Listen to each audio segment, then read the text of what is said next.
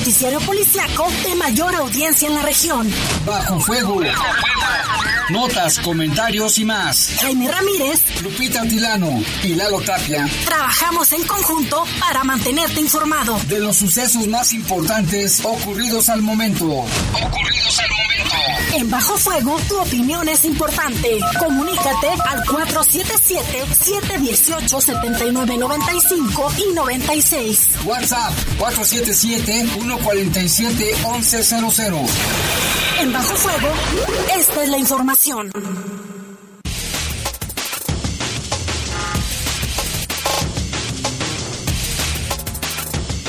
¿Qué tal? Buenas noches, buenas noches, gracias por acompañarnos. Ya son las 7 de la noche en punto o las 19 horas, como usted guste.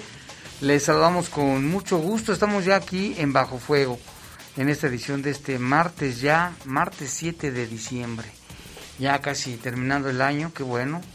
Y muy cerca de la Navidad y de las posadas, aguas con eso. Y bueno, en los controles de noticieros está nuestro compañero Jorge Rodríguez Sabanero, control de cabina está nuestro compañero Drayan sí, el buen Brian Martínez y en los micrófonos. Guadalupe Atilano, muy buenas noches a todos. Jaime, qué gusto saludarte. Comenzamos como todos los días con la temperatura. Estamos a 22 grados. La máxima para hoy fue de 25 y la mínima de 7. 25, con razón, mendigo calorón al mediodía. Pero ya en las mañanas y en las noches muy fresco. Aguas con esos cambios de temperatura. Bueno, yo soy Jaime Ramírez, vamos a presentar un avance de la información, pues ya que le decimos de las ejecuciones de todos los días, ahora fue muy temprano uno en, el, en la colonia Parques de San Juan. Y mire, también asesinan a uno por riña en Boulevard Aristóteles. Y chocan ministeriales contra un poste en León Moderno, resultan con algunos golpes y según testigos, iban hechos la mocha chocaron contra un poste. Detienen a un sujeto que presuntamente asesinó a su hermana. A su propia hermana, imagínate. Y denuncian un presunto abuso de autoridad por parte de elementos de la Policía Municipal aquí en León, concretamente en la colonia Lourdes. Nuestro compañero Dalo Tapia estuvo allí, le tendremos los detalles. La Procuraduría de los Derechos Humanos podría abrir una carpeta de investigación o una investigación, conforme lo marca la ley, contra la Fiscalía del Estado de Guanajuato. Esto por el caso del exfuncionario Jorge Romero, quien fuera acusado de violación. Inicialmente, que después quedó en abuso sexual. Y es que, bueno, hay ciertas inconsistencias. Parece que todo forma parte de un perfecto plan. Y en información del país, en Aguascalientes un niño de 10 años de edad atropelló a su abuelito. Al parecer la mamá del menor lo estaba enseñando a manejar. A ver, que alguien me explique. Y en información del mundo, en Alemania, un hombre mató a su familia por miedo a ser encarcelado tras haber falsificado un certificado de vacunación. A ver, ¿eso qué? Que porque tenía miedo de que le fueran a meter a la cárcel por haber falsificado el el certificado y por eso mató a toda su familia. Y en Alemania, ¿eh? Quiero que sepan. Son las 7 con 3. Vamos a una pausa. Regresamos. Comunícate con nosotros al 477-718-7995 y 96. WhatsApp 477-147-1100. Regresamos a Bajo Fuego. Estás en Bajo Fuego.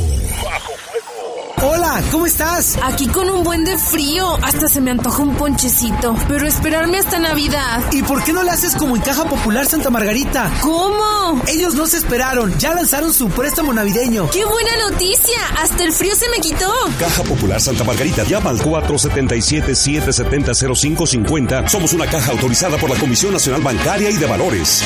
Porque las noticias surgen en cualquier lugar y en cualquier momento, el Heraldo de León las lleva hasta tus manos de diferentes maneras. Internet, redes sociales, impreso. Suscríbete, navega, infórmate e interactúa con nosotros. El Heraldo de León. En FIDOC, salda tu cuenta de pavimento obteniendo descuentos de hasta 75% en recargos al contado o 50% pagando a seis meses, del primero de diciembre del 2021 a enero del 2022. Contáctanos al 477-325-2586. En FIDOC, estamos para servirte. En el poder de las noticias. Poder de las noticias. Y bajo fuego. Contamos con información cierta, veraz y oportuna. Así son los servicios informativos de la poderosa RTL. 100% confiables. Confiables, confiables. Norteños, chilangas, sureños, costeñas, yaquis, mayas, mazaguas, campesinos, rockeros, millennials, centennials, abuelas, tías, primos. Con tanta diversidad es imposible pensar igual. Pero hay muchas cosas que nos unen. Nos une la libertad de tomar decisiones. Nos une la convicción de que la democracia es la única ruta que tiene un país libre. Nos une el INE. Mi INE nos une.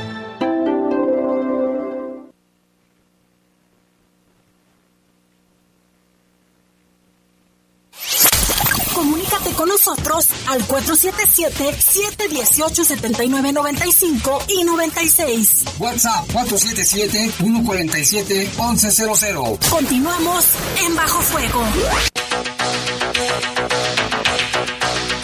7 con 6 de la tarde, de la noche ya, porque ya está oscuro. Vámonos con información del país. A través de redes sociales se difundió un video en el que se muestra el momento exacto en que un abuelito de 65 años de edad fue atropellado accidentalmente por su nieto de 10 años. Esto ocurrió en el estado de Aguascalientes, en la ciudad de Aguascalientes concretamente. Y de acuerdo con reportes, este desafortunado hecho ocurrió cerca de las 7 de la tarde del domingo en la calle Francisco Carrera, allá en la capital hidrocálida. En las imágenes captadas y difundidas en redes sociales, en una vivienda de la zona, se observa que el abuelito se encuentra limpiando la camioneta en la calle todo parece transcurrir sin contratiempo. Sin embargo, momentos después aparece en escena una segunda camioneta que es manejada por un menor de 10 años, quien es nieto del hombre de 65, y la segunda camioneta que apareció permanece algunos segundos cerca de la parte trasera de la camioneta que era limpiada por el abuelito, y enseguida pues se ve que circula la camioneta, seguramente el niño le aceleró, aceleró, impacta la camioneta del adulto mayor, quien por inercia es arrollado por el vehículo hasta quedar debajo de la camioneta. En las imágenes se observa que mientras la camioneta avanza descontrolada, una mujer abre la puerta para detener el vehículo y cuando lo logra se puede ver que el vehículo desciende el menor que iba al volante del carro. Aquí yo he visto muchos niños manejando, ¿eh? Está bien y que les enseñen, pero que tengan mucha precaución, porque mira, al percatarse de lo ocurrido, algunos hombres que presenciaron la escena se acercaron corriendo para auxiliar al abuelito. Lo primero que hicieron es empujar la camioneta para liberarlo. No obstante, en el video se observa que el abuelito permanece inconsciente sobre el asfalto. Según información de medios locales, tras el accidente los testigos pidieron presencia de servicios de emergencia y se lo llevaron al abuelito al Instituto del Mexicano del Seguro Social. Tras la difusión del video en redes sociales se generaron todo tipo de reacciones entre los internautas quienes criticaron la irresponsabilidad de la mamá que permitió al niño de 10 años que se pusiera al volante. Además también señalaron que el accidente pudo haber derivado de una clase de manejo, por lo que recomendaron mejor que vayan a centros especializados y evitar ese tipo de accidentes. Así han ocurrido varios, ¿eh, Lupita? Aquí le hubo uno, aquí en, por las Silamas, una señora le estaba enseñando a manejar a, a una compañía de trabajo y la muchacha que iba al volante, y como, estaban en una pendiente, ¿qué crees? Pues se fueron, chocaron y la señora que estaba enseñando a manejar a la muchacha se murió. A ver, mejor hagan en un lugar, en un campo donde no haya tanto peligro. Pero de, de veras, si pueden mejor ir a una escuela de manejo, mejor. Y mire, la Fiscalía General del Estado de Puebla rescató a dos hermanas de 19 y 12 años de edad, víctimas de trata de personas en su modalidad de trabajos forzados y actos de mendicidad. Además, aprendió a Julieta y a Juan Carlos presuntos responsables en los hechos delictivos. De acuerdo a las indagatorias, desde julio del 2019, en el municipio de Izúcar, de Matamoros, las personas imputadas obligaron a las víctimas a trabajar en la venta de comida y solicitar dinero en vía pública. Las afectadas tenían que entregar una ganancia diaria de mil pesos y en caso de no cumplir eran violentadas con golpes y quemaduras en diversas partes del cuerpo. Tras conocer los hechos, la unidad especializada en investigación de trata de personas realizó las diligencias necesarias para ubicar a las víctimas y brindarles atención y protección. Posteriormente, la Fiscalía de Puebla solicitó a la autoridad judicial una orden de aprehensión que cumplió el primero de diciembre del 2021 contra Julieta y Juan Carlos. Una vez presentados ante el juez de control, la Fiscalía Especializada en Investigación de Delitos de Violencia de Género contra las Mujeres expuso los datos de prueba con los que consiguió la vinculación a proceso de las dos personas y la medida cautelar de prisión preventiva oficiosa hasta que concluya la investigación complementaria. Mil pesos y si no las violentaban. Y no se saben si eran sus hijas o que eran de ellos y fíjate, desde el año 2019 era esto, Lupita, pobres, pobres estas, de esta jovencita de 19 años y su hermanita de 12, por este par de, ¿cómo les diremos? Gente inhumana, sin sentimientos. Qué bueno que ya los agarraron. Y vámonos con información del mundo, vamos hasta Alemania porque un hombre de 40 años de edad asesinó a sus tres hijos y a su esposa en Königswaldhausen, luego de haber falsificado un certificado de COVID y tener miedo de ser encarcelado. De acuerdo con los investigadores, en la casa de la familia se encontró una carta de despedida donde el padre menciona que mandó hacer un certificado anti-COVID falso para su esposa, pero que debido a que el jefe de la mujer se enteró, supo que iba a ser investigado por la policía. Ante esto el hombre supuso que tanto él como su mujer serían detenidos y que les iban a quitar a sus hijos, todo lo que imaginó Vecinos alteraron, alertaron perdón, a las autoridades tras lo sucedido. Las autoridades alemanas suponen que el hombre asesinó a su esposa de 40 años y a sus hijos de 4, 8 y 10 años de edad, unos pequeños. Antes de suicidarse, además, fueron los vecinos quienes alertaron a la policía luego de ver los cuerpos sin vida en el domicilio. Hasta el momento se desconocen, de hecho, los motivos de muerte, pues a simple vista no se han encontrado heridas de bala que resulten mortales, según la fiscalía. Este hecho aumenta las alarmas de las autoridades luego de que en las últimas semanas se han conocido casos de certificados de vacunación contra COVID-19 falsos, sobre todo durante la nueva ola de la pandemia en ese país. Se mm. mató él también finalmente, se suicidó. Por otra parte, un hombre abrió fuego este martes en un centro administrativo de Moscú, en Rusia, matando al menos a dos personas e hiriendo a otras cuatro, dijo el alcalde de la capital rusa, asegurando que el agresor ya había sido detenido. Ha ocurrido una tragedia, así publicó en su cuenta de Twitter el alcalde de Moscú. Eh, mencionaba que hay dos personas que murieron y el agresor ya había sido detenido. El centro administrativo en cuestión se encuentra en el distrito de Ryazansky, en el sur de Moscú. este asaltante es un moscovita de 45 años que fue detenido y neutralizado por los funcionarios que se encontraban ahí en la zona. Aunque las autoridades abrieron una investigación, todavía no han informado de, las de lo que motivó a este asaltante. El tirador se introdujo en el edificio administrativo cerca de las 15 horas locales y disparó en la recepción, matando a un agente de seguridad y a un empleado. Aunque el balance anterior hablaba de tres heridos, eh, también se indicó que actualmente serían cuatro, dos mujeres y un hombre, además de una niña de 10 años.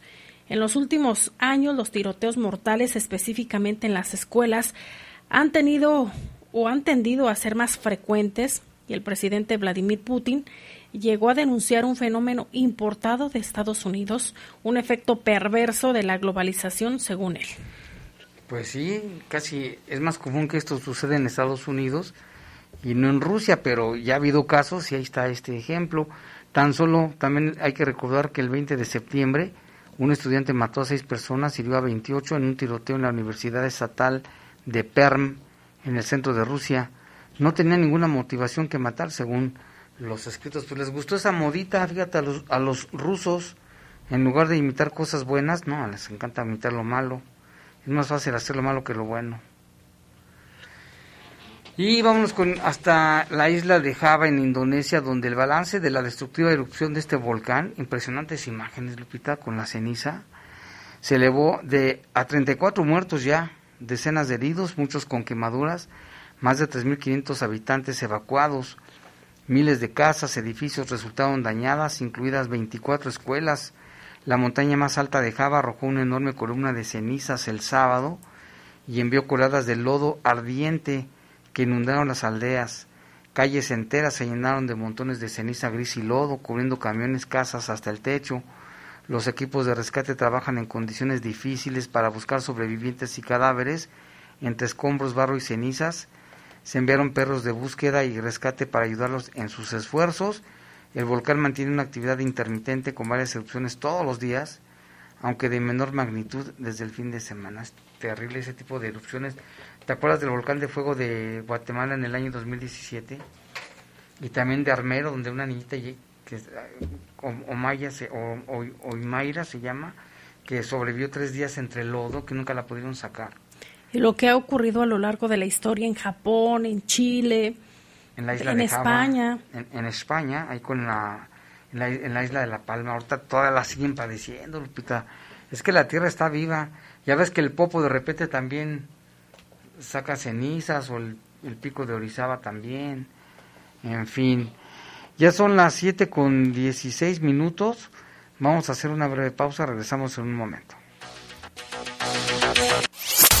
Comunícate con nosotros al 477-718-7995 y 96. WhatsApp 477-147-1100. Regresamos a Bajo Fuego. Estás en Bajo Fuego. Bajo Fuego. La fundación de la Gran Tenochtitlan con el Teocali de la Guerra Sagrada, representando el periodo histórico del México antiguo.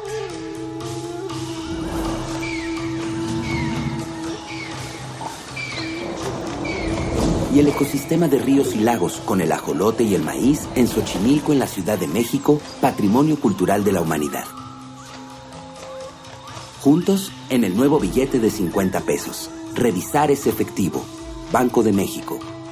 Para que juntos sigamos construyendo una ciudad viva, paga tu predial del primero al 29 de diciembre con un descuento del 80% en recargos para que León siga en este camino hacia su reactivación económica. Infórmate en nuestras redes sociales o en león.gov.mx. Somos fuertes, somos León. China, chuto, perico, piedra, hielo, chochos. ¿Qué vas a querer? No importa qué droga química te metas, de todas formas te destruyes. Pero la sangre de las drogas químicas nos mancha a todos. Mejor métete esto en la cabeza. Si te drogas, te dañas. Si necesitas ayuda, llama a la línea de la vida, 800-911-2000. Para vivir feliz, no necesitas meterte nada. Gobierno de México. Para que juntos sigamos construyendo una ciudad viva, paga tu predial del primero al 29 de diciembre con un descuento del 80% en recargos para que León siga en este camino hacia su reactivación económica. Infórmate en nuestras redes sociales o en león.gov.mx. Somos fuertes, somos León. Estás en Bajo Fuego. Bajo con nosotros al 477-718-7995 y 96. WhatsApp 477-147-1100. Continuamos en Bajo Fuego. Y en este momento son las, las 7 con 19 minutos y hacemos un enlace telefónico con nuestro compañero Lalo Tapia, quien tiene información de, de varios casos Ahí en primero ahí en, Parques de San Juan, luego en el Boulevard Aristóteles, y ahorita nos platicas cómo estuvo lo del choque de los ministeriales, este Lalo, que ahorita nos explica si dejaron la camioneta abandonada o qué pasó. Adelante, te escuchamos aquí Lupita y tu servidor. Sí, hola, ¿qué tal? Buenas noches, Jaime, Lupita, buenas noches a todo el Buenas noches, Lalo. Pues, eh, buenas noches. Pues todo el, el, caso más, más reciente es este que mencionas ahí en la zona de las joyas, en el Boulevard Aristóteles, una, a unos 200 metros antes del Boulevard San Juan Bosco, en ese sentido de circulación. Se confirmó la muerte de dos motociclistas, dos jóvenes hasta el momento no identificados, que circulaban pues ahí en, en esta motocicleta. Eh, no hay datos todavía hasta el momento sobre personas responsables, únicamente este pues se habla de, de, bueno, llegaron los reportes sobre las dos personas lesionadas y al llegar los paramédicos confirmaron el fallecimiento de ambos. Eh, ellos iban en una motocicleta de color blanco, ahí se aseguraron varios castillos y perdón, de los responsables también aparentemente circulaban en una motocicleta. Eh, pues no hay datos hasta el momento, Jaime Lupita, sobre los agresores, eh, no han sido detenidos. Algo que es importante señalar es que precisamente en el cruce de Bosco y Aristóteles, ahí están unas cámaras del C4, entonces, eh, pues ojalá que hayan podido captar datos, imágenes sobre los responsables y que esto pueda aportar información para dar con su paradero. El otro caso fue eh, más temprano, en la colonia Parques de San Juan, en donde también se confirmó la muerte de, un hombre, esto por un disparo de, de arma de fuego. Eh, supuestamente lo ya lo iban siguiendo por lo menos dos motociclistas también ahí en la zona de, edificios en el parque Escaret y en el conjunto habitacional o en la unidad habitacional número 9, perdón, ahí quedó eh, esta persona herida, ya no no llegó hasta el departamento donde supuestamente vivían algunos familiares en el tercer piso y se confirmó su fallecimiento. Fue identificado como Leonardo, de unos 30 años de edad aproximadamente, y los responsables también lograron huir en la motocicleta en la que pues hicieron esa esa persecución.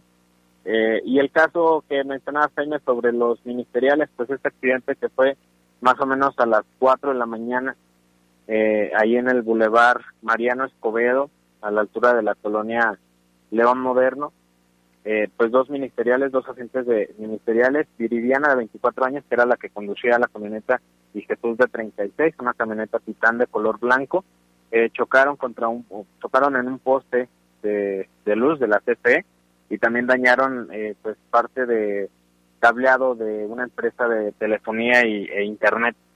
Eh, ellos fueron pues atendidos por paramédicos, se decía de manera inicial que habían presentado lesiones menores, solamente golpes, nada de gravedad, y el accidente se, se le achaca al asunto del exceso de velocidad.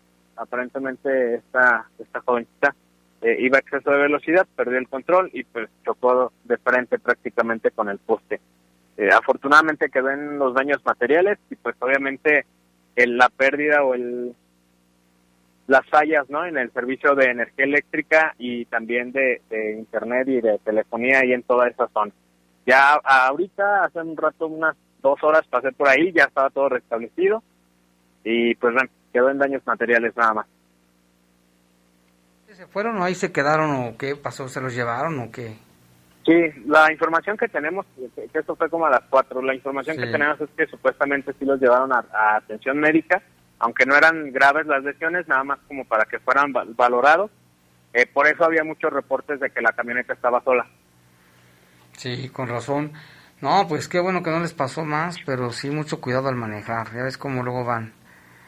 Sí, exactamente. Y pues bueno, no sé si a lo mejor también tiene que ver la hora, el cansancio, y pues obviamente el exceso de velocidad. Sí, sobre todo el exceso. Esta conductora perdió el control y se fue contra el poste. Qué bueno que no pasó a mayores este accidente. Muy bien, Lalo, muchas gracias por la información y seguimos pendientes. Sí, claro que sí, estamos pendientes. Gracias, buenas noches. Buenas noches, Lalo. Mire, una familia denunció a través de la Poderosa un presunto abuso de autoridad por parte de policías en la colonia Lourdes.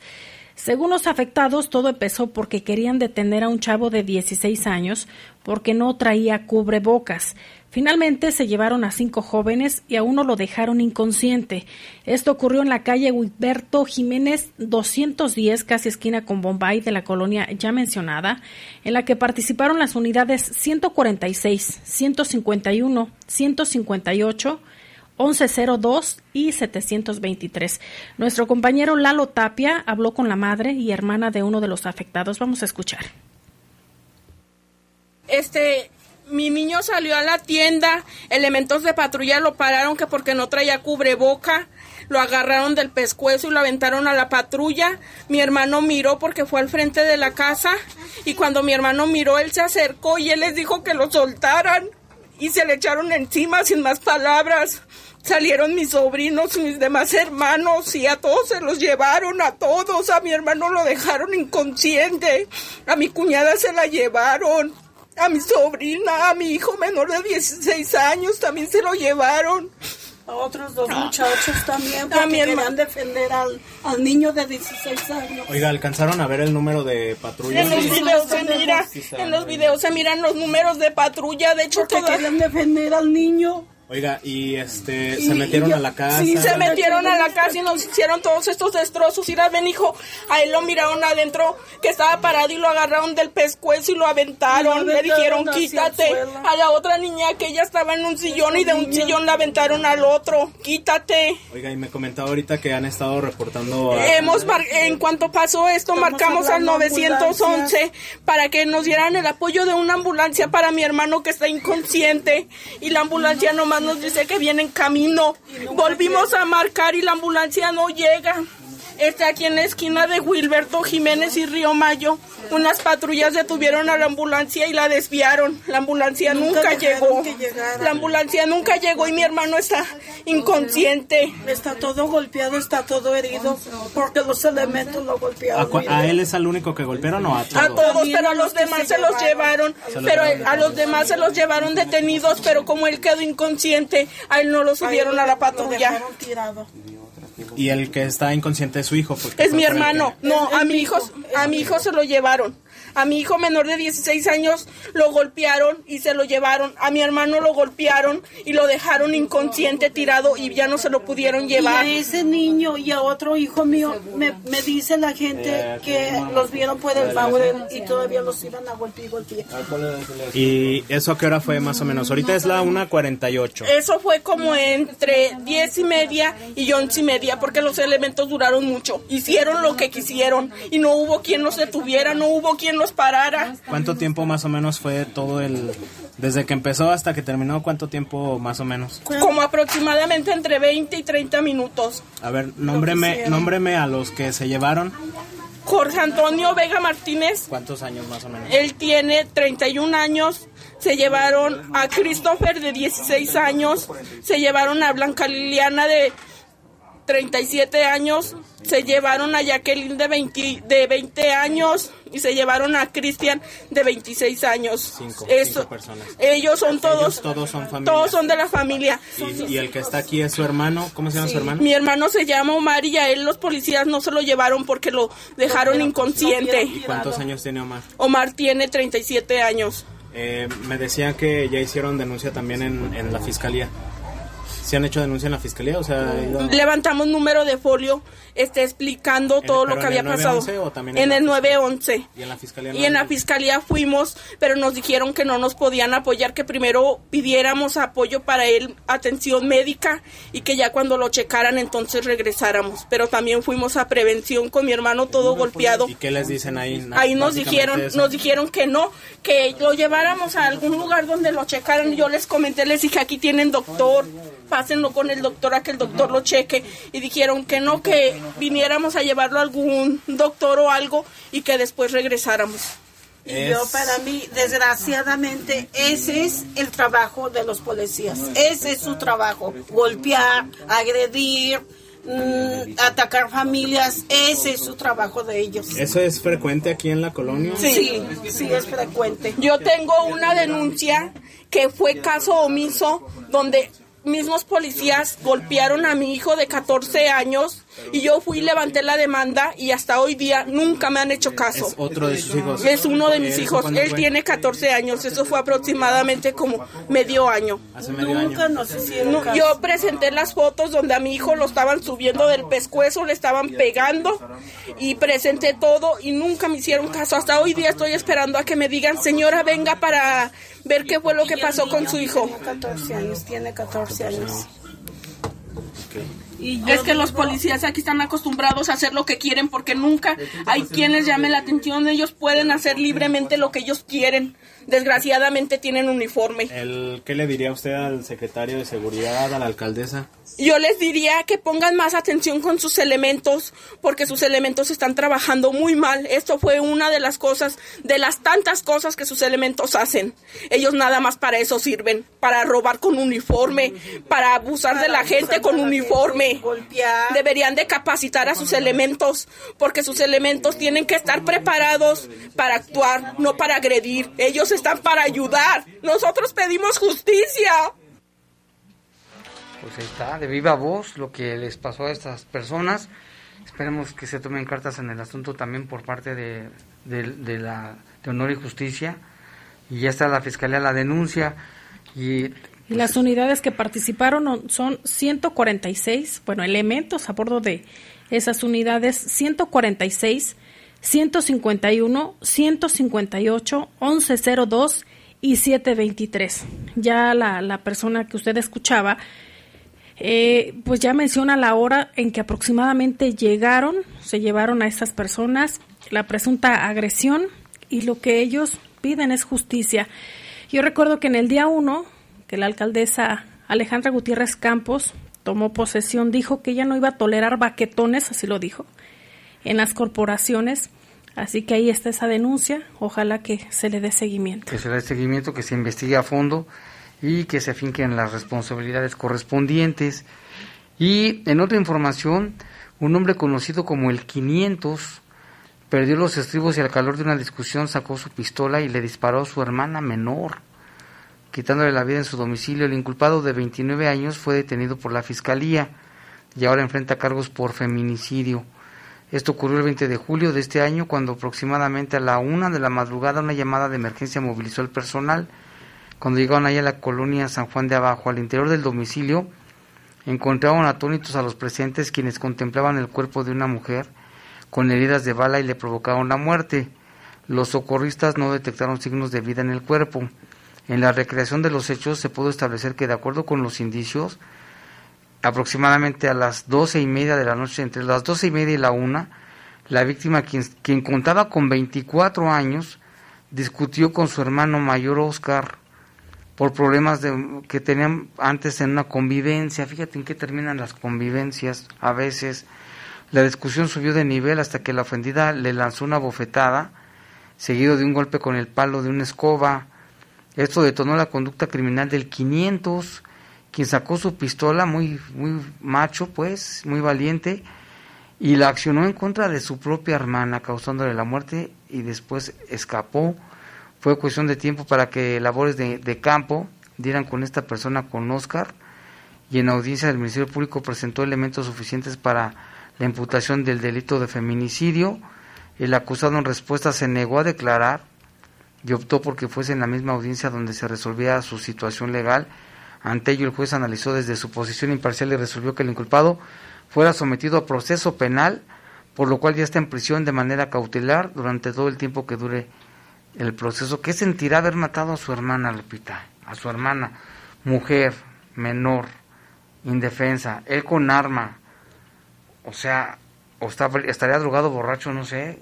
O, qué pasó, ¿Cómo, ¿cómo vas a matar a tu hermana?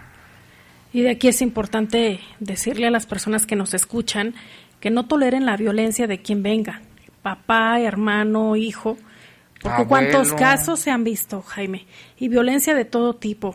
Eh, decíamos, eh, creo que fue a principios de año, sobre un caso en Jalisco de este sujeto que golpeó también a su madre porque no tenía dinero para darle. Ah. Así que denúncielo antes de que termine en esto, en feminicidios. Y mire, también tenemos información, el santuario de Guadalupe se prepara ya las autoridades eclesiásticas para la celebración en honor de la Virgen, la Morenita del Tepeyac, la patrona de México. Tenemos una entrevista que hizo nuestra compañera Tere Vergés. Ya estamos en este momento charlando con el padre eh, este Apolinar Torres, que es el rector del santuario de Nuestra Señora de Guadalupe. Muy buenas tardes, padre. Gracias por venir. Buenas tardes, Tere. Mucho gusto. Gracias. Y bueno, vamos a hablar de la celebración a la Virgen de Guadalupe. Ya sabemos que se acerca, es el próximo domingo 12 de diciembre. ¿Cómo lo vamos a celebrar aquí en León, padre? Bien, lo vamos a celebrar pues con mucho cuidado, con mucha precaución, pero ojalá que sea con mucho gozo, con, mucha interioridad espiritual. Ojalá que eso, eso también sea importante y bueno, es necesario, es necesario hacerlo. Sí van a estar las celebraciones un poco sobrias, ¿verdad?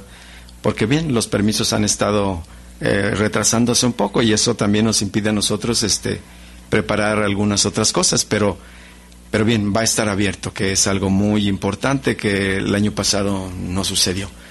Ahora vamos a tener abierto, incluso hemos estado invitando a las personas que no se esperen ese día, que vengan otros días y ya están, está viniendo la gente ya desde hace como unos 15 días, poco a poquito.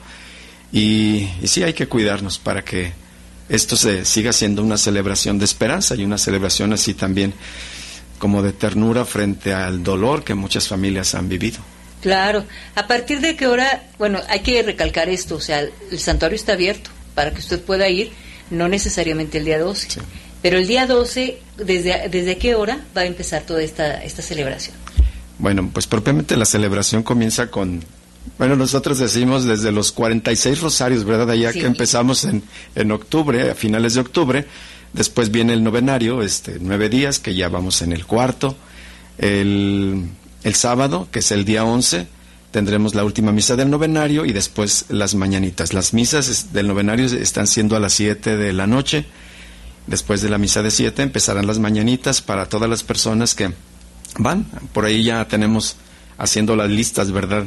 Haciendo las listas de las personas para acomodarlas en, esta celebración del día anterior. Eh, esta vez vamos a cerrar a las 12 de la noche y en la mañana abriremos a las cinco y media para la primera celebración, que es a las 6 de la mañana. Muy bien, entonces a las 6 de la mañana la primera misa. ¿Van a ser cada hora, cada dos horas? ¿Cómo está? Van a ser cada dos horas. Cada dos horas hasta las 12 del mediodía y luego ya en la tarde, pero va a estar abierto todo el día. ¿La, la de las 12 del día es la principal? Sí, la, la celebración principal es la de 12. Muy bien, y no hay ninguna otra. La gente tiene inquietud porque ya ve que antes de pandemia bueno, pues habría grandes verbenas afuera del templo. Mucha gente piensa que eso lo organizan los templos. Mm, sí, bueno, a veces eh, nosotros organizamos a veces una parte en las, eh, en las celebraciones de las parroquias y una parte a veces las, la organizamos nosotros, pero la mayor parte no. La mayor parte pues son de comerciantes que, que quieren, que quieren participar en, en estas fiestas y, en esta ocasión, bueno, nosotros hemos tenido que hacer una carta para que todo quede bien claro, ¿verdad? Que nosotros en la parte, en la parte de afuera, con todas estas cosas, pues no, no, no nos corresponde a nosotros. Solamente se ha pedido espacio, ¿verdad? Para que la gente pueda, pueda acceder y que no tenga dificultad. Y, solamente va a haber poquito tiempo de, de, de danza, de danza que, bueno, pues ya sabemos que que con la Virgen tiene que ver mucho la danza mexicana, ¿verdad? Y sí vamos a tener un poco, un poco de tiempo, pero propiamente todo lo que, lo que vendría de, de verbena exterior, si hubiera otra cosa, bien, nosotros ya nos hemos nos hemos deslindado de esa situación. Ya sería situación de tal vez preguntar al municipio si ha otorgado permisos ¿no? a comerciantes para colocarse en todo lo que es esta avenida que es, ya, ya no es Pedro Moreno, es que Álvaro Obregón. Álvaro Obregón, antes de llegar precisamente al santuario y que ver si se van, si es que les eh, permitieron este, instalarse. Ahora, padre, eh, ¿sí van a cerrar alguna calle? La de sí.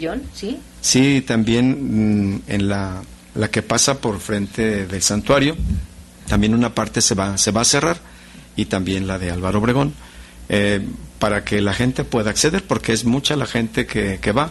Bueno, realmente ahora no sabemos cómo va a estar, pero el año que antes de la pandemia era mucha la gente que, que estaba accediendo al santuario y, y pues sí queremos que, que ellos estén seguros y, y, eso sí, pues sí, tenemos que cuidarlo. Claro, además para las personas que no puedan ir por alguna enfermedad, por alguna discapacidad, por algún motivo. Lo van, a lo van a transmitir, ¿verdad? Bien, mm, vamos a tratar de transmitir la misa de 12 del mediodía, que es la misa principal, para que se vea a través del Facebook del santuario y la gente pues pueda sentirse unida a esta celebración que pues es la celebración, digamos, más importante de nuestra cultura mexicana. Sí sin lugar a dudas. Padre, ¿qué mensaje le daría a la gente que nos está escuchando precisamente para pues poder llevar a cabo esta celebración? Sabemos que después de todo lo que estamos sufriendo, pues hay una necesidad no espiritual. muy fuerte. Bien, yo sí creo que es una oportunidad de Dios de celebrar esto. Eh, bueno, ya platicábamos hace rato antes, antes de la transmisión que, que, era triste el año pasado de que los dos momentos en el santuario más importantes en que la gente accedía estuvieron cerrados. Nos pidieron las autoridades que cerráramos y, y la gente tenía necesidad y ellos decían, ¿por qué lo cierran ahora que tenemos más necesidad? Bien, fue por seguridad de ellos. Yo les decía, es que no no lo tomen a mal, o sea, realmente lo hacemos por ustedes. Pero ahora que tenemos esta oportunidad, bien, si vieras por ahí cuando, cuando la gente va, es de verdad muy emotivo, la gente va a dar gracias, a llevar a sus niños que acaban de nacer, a, pedirle a Dios por los enfermos, eh, a sentir consuelo de la Santísima Virgen María, porque ella así lo dijo y así lo quiere seguir haciendo y la gente lo ha entendido y las, lo ha aceptado. Y ahora que hemos tenido pérdidas, hemos tenido dificultades materiales, hemos tenido familias que, que en, en, el confinamiento han, han tenido dificultades muy serias. Entonces ahora más que nunca necesitamos ese consuelo de una madre, ¿verdad? Y nuestra Madre del Cielo que, que quiere estar con nosotros. Yo sí creo que es, un momento, un momento muy importante de encuentro, sí, con la Virgen, pero con Dios, porque igual eh, ya sabemos que la Virgen siempre está con nuestro Señor, porque de esa forma es como se puede ella acercar a nosotros a través de la presencia misma de Dios. Entonces, bien, nosotros vamos, expone, exponemos, ¿verdad? Pedimos y intercedemos por otras personas y yo creo que sí, siempre tenemos una respuesta, una respuesta de parte de Dios y de parte de la Santísima Virgen que sí necesitamos. Y a veces son cosas que ni siquiera podemos hablar, no podemos decir. A veces nosotros como sacerdotes les atendemos y, y a veces ellos no quieren. O sea, hay cosas muy interiores que, que ellos dicen, bien, esto no es un pecado que yo, que yo esté ocultando, ¿verdad? Es un dolor que traigo en mi corazón y yo solamente lo quiero hablar con ella. Bien, yo les digo, miren, mientras no sean pecados, ustedes no tienen ninguna obligación de decirlo en una confesión, pero también les digo, a veces sí nos, nos puede ayudar. Pero bien, aquí está la Santísima Virgen María y aquí está para que se encuentren con ella. Sí, el desahogo es muy importante, sí. saber que nos escuchan. Bueno, pues yo le agradezco mucho, Padre, y esperamos que todo esté muy bien. Recuerde ustedes que para ir al, precisamente al santuario, a cualquier templo, tiene que seguir las medidas sanitarias, ¿no? Sí, sí, los invitamos, los invitamos a que no olviden su cubrebocas. Y también ahora les estamos pidiendo, bueno, por, por la situación del santuario, que también lleven su gel personal. Eh, si nosotros ahí vamos a tener, claro que sí. Pero como a veces es mucha la gente, a veces nos puede costar un poco de trabajo la distribución. Entonces igual los invitamos, ¿verdad? Para que, para que todo, todo vaya muy bien y que, y que la celebración así termine en una celebración de encuentro, de bondad y, y de bien de parte de Dios y de la Santísima Virgen María para todos. Claro, claro, ahí tiene usted. Así que invitados, por supuesto, a acudir con orden, con, con orden. todas las medidas sanitarias. Y bueno, pues va a ser diferente totalmente al año pasado. Sí, bendito sea Dios. Pues muchísimas gracias, Padre Apolinar Torres, por habernos dado esta información y estaremos pendientes de la celebración, por supuesto. Bien, pues muchas gracias, Tere, por invitarme. Esta es la entrevista que hizo nuestra compañera Tere Vergés en exclusiva, ¿eh?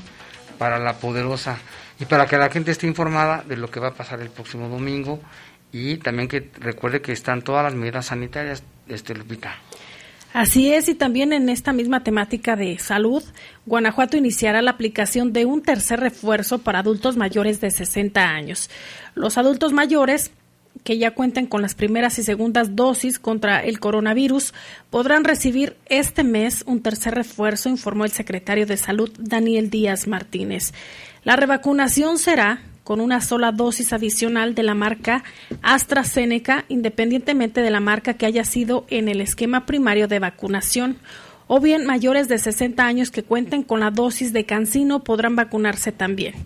Díaz Martínez explicó que la enorme mayoría de personas mayores en Guanajuato se vacunaron antes de junio del presente año y para recibir esta revacunación se necesita por lo menos tener seis meses de haber recibido la segunda dosis. Se trata de 150 mil vacunas de AstraZeneca, las cuales serán aplicadas como refuerzo.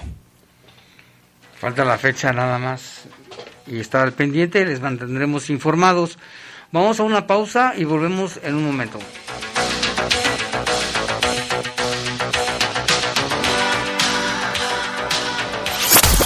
Comunícate con nosotros al 477-718-7995 y 96. WhatsApp 477-147-1100. Regresamos a Bajo Fuego. Estás en Bajo Fuego. Bajo La revocación de mandato es un derecho garantizado por ley que aprobamos las y los diputados. Ahora tú puedes decidir si la o el presidente continúa en su cargo. Para solicitar este proceso se deben juntar firmas del 3% de personas con credencial para votar vigente. Y para que la consulta sea válida se necesita el 40% de participación. Cámara de Diputados, Legislatura de la Paridad, la Inclusión y la Diversidad. Para que juntos sigamos construyendo una ciudad viva, paga tu predial del primero al 29 de diciembre con un descuento del 80% en recargos para que León siga en este camino hacia su reactivación económica. Infórmate en nuestras redes sociales o en león.gov.mx. Somos fuertes. En Fidoc, salda tu cuenta de pavimento obteniendo descuentos de hasta 75% en recargos al contado o 50% pagando a seis meses, del primero de diciembre del 2021 a enero del 2022. Contáctanos al 477-325-2586. En Fidoc, estamos para servirte. En el poder de las noticias. Poder de las noticias. Y bajo fuego. Contamos con información cierta, veraz y oportuna. Así son los servicios informativos de la poderosa RTL. 100% confiables. Confiables, confiables. Estás en Bajo Fuego. Comunícate con nosotros al 477-718-7995 y 96. WhatsApp 477-147-1100. Continuamos en Bajo Fuego.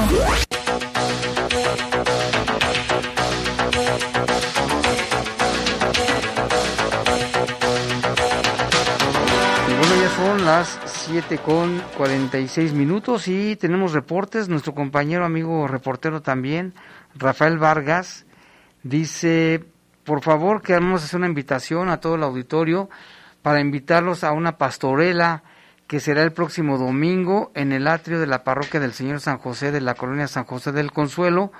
Dice que están todos invitados, va a ser a las 8 de la noche. Le pregunté que si él iba a salir de pastor, dijo que no, su hermano es parte del elenco, él va a ser el viejo Simeón y otro personaje va a estar súper bien para que se vayan a divertir un ratito.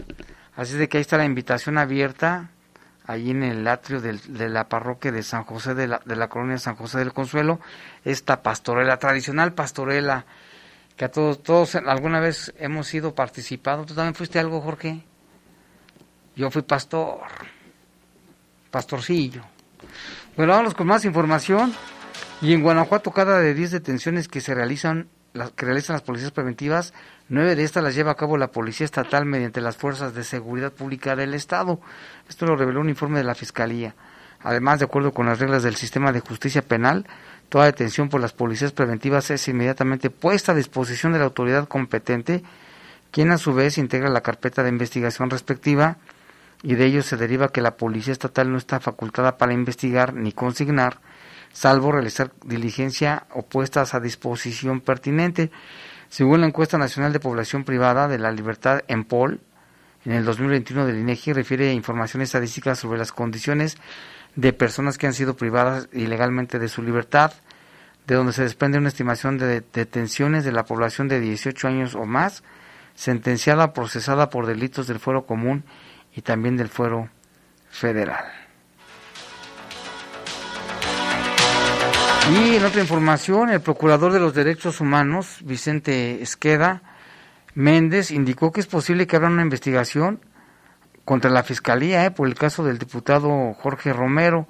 Nuestra compañera Tere Vergés platicó con el procurador Vicente Esqueda y nos presenta la información.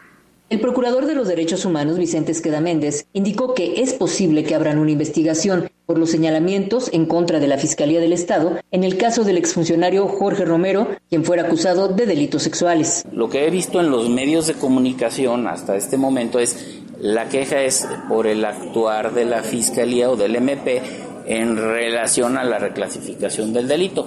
No conozco más detalles, solo esa es la parte mediática y habría que revisar, porque si se llega a recibir una queja sería sobre este actuar del Ministerio Público, no tanto sobre el actuar de, el actuar de esta persona.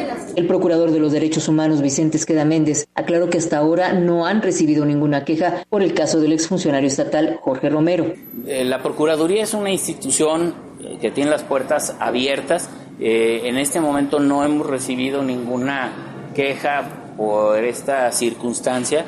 Sin embargo, si se llega a presentar una queja ante nuestra institución, por supuesto que nos vamos a meter a, a investigar. Informó para el Poder de las Noticias Tere Vergés.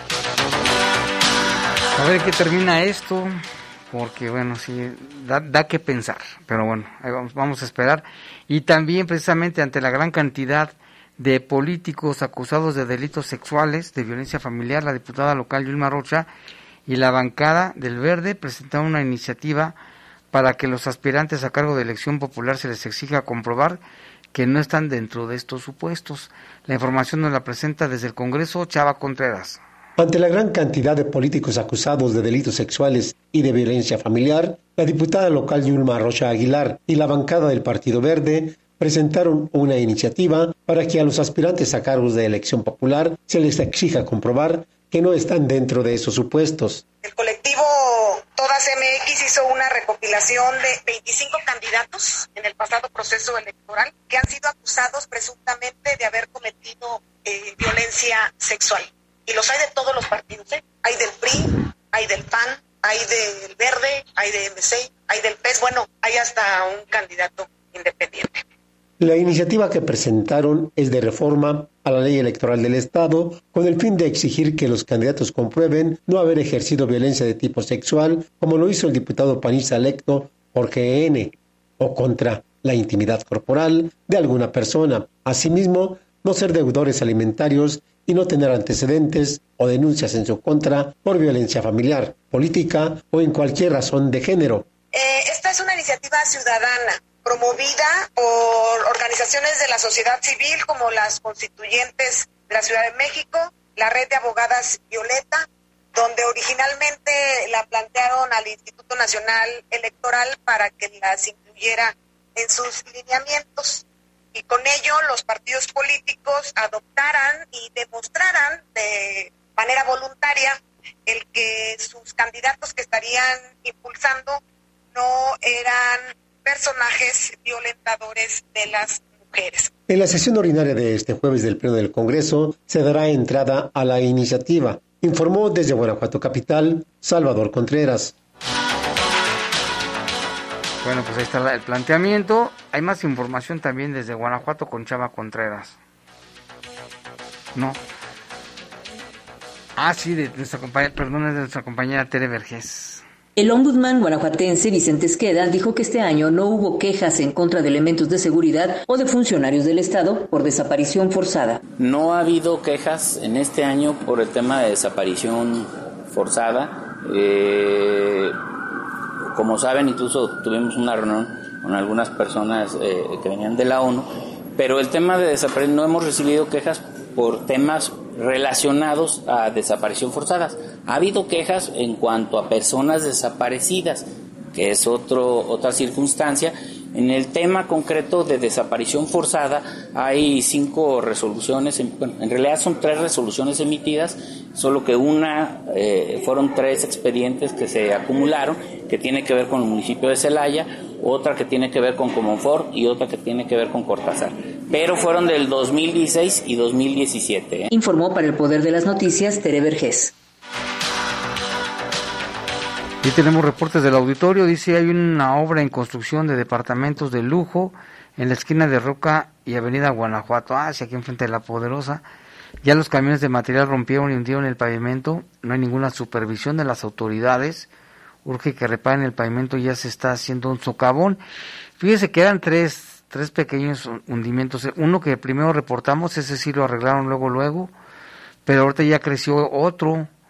Vamos a, ojalá que las autoridades nos estén escuchando. De todas maneras, mañana voy a subir fotos para que lo reparen. Pues sí, es que son camiones pesadísimos y sí ya está amolando el, pavimento.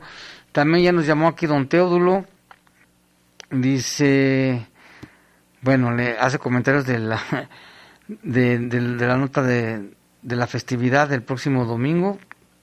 Dice, Cristo andaba descalzo, la iglesia andan con puro zapato flexi Kirelli, dice el señor Don Teodulo. Y acá también nos están reportando, bueno, problemas de agua todavía en algunas partes de la de la ciudad dice respecto a la situación de la señora madre del joven golpeado. Es una situación que ya harta. Los policías solo están para tratar mal a quien no se puede defender. Qué pena que para cuando se les solicita no llegue ni una patrulla y mucho menos la esperas te ponen un delito que no cometiste y, esto no cambia nada las quejas y denuncias solo quedan en el aire Creo que los policías deben estar preparados física, verbal, emocionalmente para enfrentar situaciones de simples a graves, porque no es posible que se alcen el cuello con situaciones donde abusan de su cargo o de su uniforme. Qué pena, qué vergüenza les debería dar traerlo y no hacerle el honor al uniforme de policías. Sí, es un uniforme que deben de portarlo con honor, con dignidad. Y aquí dice, Dios los bendiga, les sigo escuchando, Jaime, siempre, nada más que los quiero, no los quiero aburrir, bendiciones. Nos manda un audio nuestro amigo Rock Laza, ahorita lo vamos a escuchar con, con calma. También saludos para Norita Cisneros, nos manda bendiciones, dice que la paz de Dios esté con ustedes. No importa la época, siempre habrá tiempo para agradecer a las personas que hacen la diferencia en nuestras vidas. Gracias, gracias por ser y por estar, nos dice Norita Cisneros. Igualmente, Norita, muchas gracias por escucharnos y por todos estos mensajes que nos manda. Muchísimas gracias. También saludos al señor Valdivia, Jordi, que ya está comiendo, ya está cenando. Se va a poner como tóbil de la pequeña Lulú. Y vámonos con más información. La Fiscalía General del Estado obtuvo vinculación a proceso penal contra José N. por el delito de homicidio. Esto fue en Moroleón. Este sujeto privó de la vida a un amigo por diferencias en juegos de cartas. Fíjese nada más en qué terminaron. Esto fue el pasado 18 de noviembre en Moroleón, allá donde hacen la ropa. Un agente del Ministerio Público formuló la imputación a José por su presunta responsabilidad en el delito de homicidio. El agresor infligió tres cuchilladas mortales a su víctima por diferencia en el juego de las cartas. Hágame usted el favor. El juez consideró que hay pruebas suficientes, pues ya si no, para que el acusado enfrente un juicio penal por los hechos que se le atribuyen. De acuerdo con la carpeta de investigación, el pasado 18 de noviembre, José se encontraba con su amigo Cesáreo y otra persona del sexo masculino jugando baraja, todos sentados en una choza formada con lonas y cobijas en un terreno baldío, ubicado en la calle Titanio, esquina con azufre en la colonia de la Esperanza, allá en Moroleón. El juego de cartas inició desde la tarde del día anterior y en la madrugada siguiente ah, estaban bien picados. Aproximadamente a las 5 de la mañana salieron las diferencias del juego, se hicieron cada vez mayores, comenzaron las ofensas, a discutir que tú haces trampa, que no, Cesario, quienes se gritaban uno al otro de manera incesante. En un momento determinado, el imputado se puso de pie y de frente a la víctima sacó la bolsa derecha de su pantalón una navaja. Luego, luego, ¿por qué no se enfrentaron a puño limpio? Bueno, dice, la, afilada hoja de se le infligió en el abdomen, provocándole dos heridas mortales, por lo que la víctima cayó de espaldas en un colchón que estaba en la choza, lleno de ira, fíjese por qué se enojó, se abalanzó sobre su amigo por tercera ocasión, lo hirió mientras le gritaba, tú a mí no me gritas muerto de hambre, para de manera posterior salir huyendo del lugar. Se hicieron las indagaciones, lo detuvieron a José, quien fue capturado por la investigación y el cuerpo de Cesario presentaba heridas profundas de arma blanca. Al ser trasladado al servicio médico forense se determinó el origen de las lesiones sufridas. En audiencia el juez ya dio datos probatorios y responsabilizó a José de 61 años como responsable del homicidio. ¿Y todo por qué? Por estar jugando a las cartas. Hay que saber perder. Total, sí, sí, se calientan, ¿no? Pero me imagino que han de haber estado también tomando. No creo que hayan estado así nada más. También acá dice don, don Teodulito, lo que usan Flexi nada tiene que ver con Jesús, dice el comentario que le hace una persona a don Teodulo. También aquí nos llama, bueno, saludos para Toño, que nos está escuchando. A, a Paloma, Armando y a Palomita, mis vecinos. Arturo, Arturo, Paloma y Palomita, su esposa Paloma y su hijita Palomita, que nos están escuchando. También aquí saludos hasta Dallas, Texas, este Mauricio de Dallas nos está, nos manda saludos. ¿Cómo estará el clima? Siempre le pregunto del clima porque allá cómo cambia de un día para otro, ¿eh? o de un momento a otro. Saludos para Gerardito Vidal. Le mandamos saludos también porque nos está escuchando. A Campero, que también nos está escuchando. A Ernesto, Ernesto Escoto, que también nos escucha. A mis primos Martínez, que también nos están escuchando, que son un chorro. No los nombro porque son